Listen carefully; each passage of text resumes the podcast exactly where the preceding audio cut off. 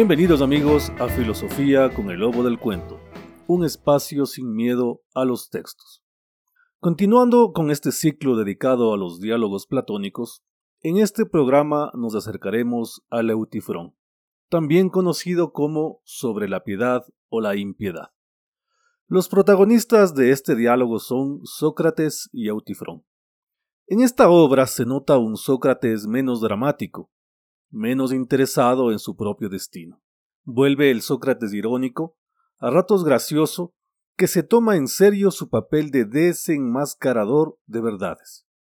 Tenemos aquí a un Sócrates cínico, dispuesto incluso a pagar con tal de ser escuchado, pero sobre todo dispuesto a dejar en ridículo a aquellos que aseguran saber algo.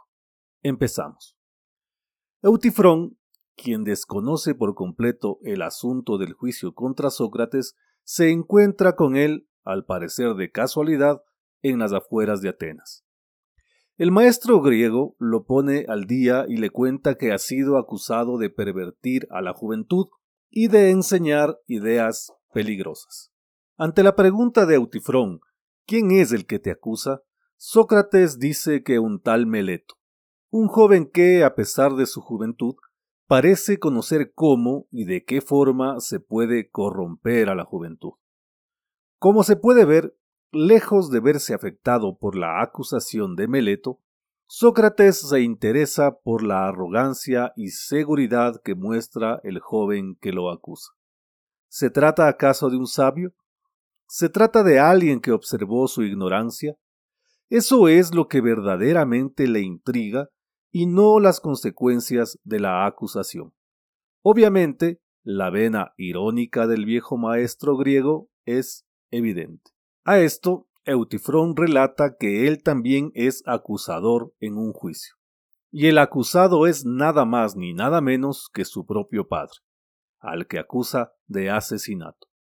El sorprendido Sócrates no puede más que nombrar a Eutifrón su maestro en el arte de obrar bien, pues opina que nadie que no sepa exactamente lo que es el bien y la justicia y que sea un adelantado en sabiduría, podría cometer un acto tan osado. Relata Eutifrón. En este caso, el muerto era un jornalero mío. Como explotamos una tierra en Naxos, estaba allí a sueldo con nosotros. Habiéndose emborrachado e irritado con uno de nuestros criados, lo degolló. Así pues, mi padre mandó atarlo de pies y manos y echarlo a una fosa y envió aquí a un hombre para informarse con el intérprete de textos sagrados sobre qué debía hacer. En este tiempo se despreocupó del hombre atado y se olvidó de él, en la idea de que, como homicida, no era cosa importante si moría. Es lo que sucedió. Por el hambre, el frío y las ataduras, murió antes de que regresara el enviado.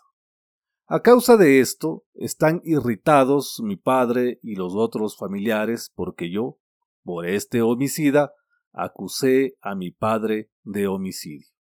Fin de la cita. La ira de sus familiares no parece molestar a Autifrón, quien asegura no estar cometiendo un acto impío.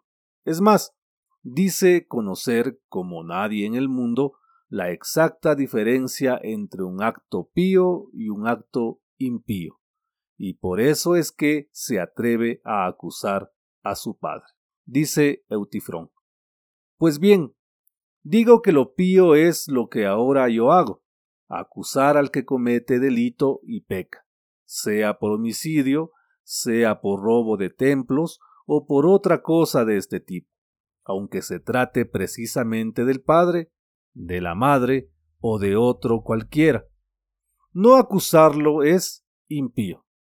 Pues observa, Sócrates, qué gran prueba te voy a decir de que es así la ley. Es lo que ya he dicho también a otros que sería correcto que sucediera así. No ceder ante el impío, quien quiera que él sea. Como se puede ver, Eutifrón no se arrepiente de lo que ha hecho y, además, alardea de lo que sabe, pues no se contiene al asegurar que así como conoce el concepto de lo justo, conoce también otras cosas sobre los dioses. Sócrates, no sin ironía, se declara ahí mismo alumno de Eutifrón, quien afirma que lo pío es aquello que agrada a los dioses y que lo impío es, en efecto, lo que desagrada a los dioses. De lo anterior, Sócrates hace notar a su interlocutor que entre los dioses también existen bandos y que no todos coinciden en sus gustos y en sus razonamientos, de tal manera que la verdad de los dioses no necesariamente es nuestra verdad, o que su verdad es una que no alcanzamos a comprender. Cito a Sócrates. Hemos reconocido que lo odioso para los dioses es también agradable a los dioses. Fin de la cita. Y en esta parte el diálogo entra en su punto más polémico, con una pregunta que hace el sabio griego y que en primera instancia Utifrón confiesa no haber comprendido. La pregunta es, ¿acaso lo pío es querido por los dioses porque es pío? ¿O es pío porque es querido por los dioses? En efecto, la pregunta llama a confusión y es el mismo Sócrates el que intenta aclararla cuando establece que hay una diferencia entre una cosa que transporta y otra que es la transportada, entre uno que ama y otro que es amado. En el caso que nos ocupa, lo pío es pío no porque los dioses lo dicen, sino porque lo es. Este ingenioso movimiento dialéctico desbarata por completo lo que venía asegurando Eutifrón, pues resulta claro que algo no es pío solo porque agrade a los dioses. El desconcierto de Eutifrón, como lo comprueba Sócrates, viene de confundir lo esencial de la cosa con lo accidental de la cosa. Amigos oyentes, este pasaje, aunque en principio oscuro, es de los más hermosos del Eutifrón. Platón, consciente de ello, nos anima a develarlo con unas palabras del propio Sócrates. Como digo, estás desdeñoso por la riqueza de tu sabiduría, pero, hombre afortunado, esfuérzate. No es nada difícil de comprender lo que digo. Fin de la cita. Para Sócrates hay conceptos que abarcan a otros. Por lo tanto, reconocer a los conceptos que contienen y a los que son contenidos ayuda a llegar a la verdad de las cosas. Por ejemplo, los números impares pertenecen a un universo más grande que son los números en general. Asimismo ocurre con el temor, que es parte del respeto, o con lo pío, que es parte de lo justo. De esta manera, la pregunta que nos conduce a la verdad no es qué es lo pío, sino qué parte de lo justo representa lo pío. Pero queda aún algo por aclarar. Si lo pío es lo que agrada a los dioses, ¿qué ganan ellos con nuestras acciones justas? ¿Tienen los dioses necesidad de nuestras acciones justas? Cito, Dice Sócrates, luego la piedad sería, para los dioses y los hombres, una especie de arte comercial de los unos para con los otros. Contesta Eutifrón.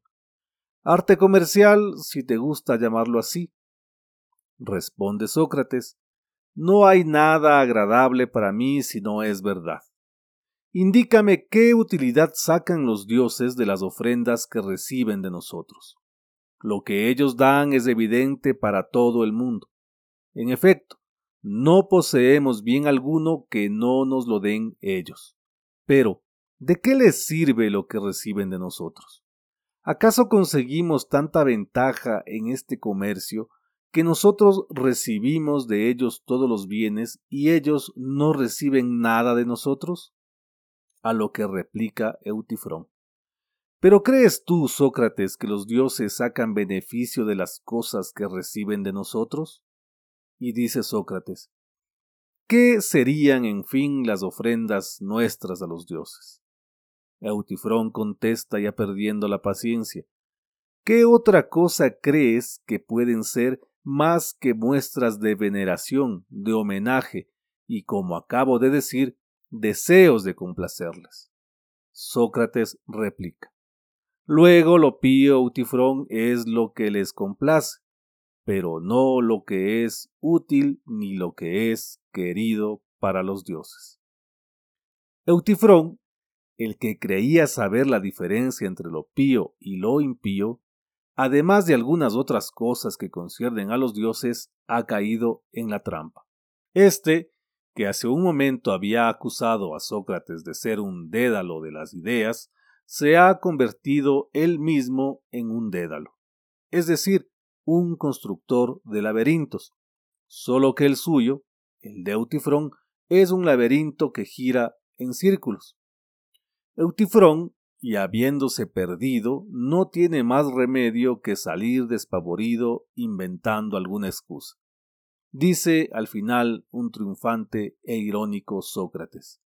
¿Qué haces, amigo?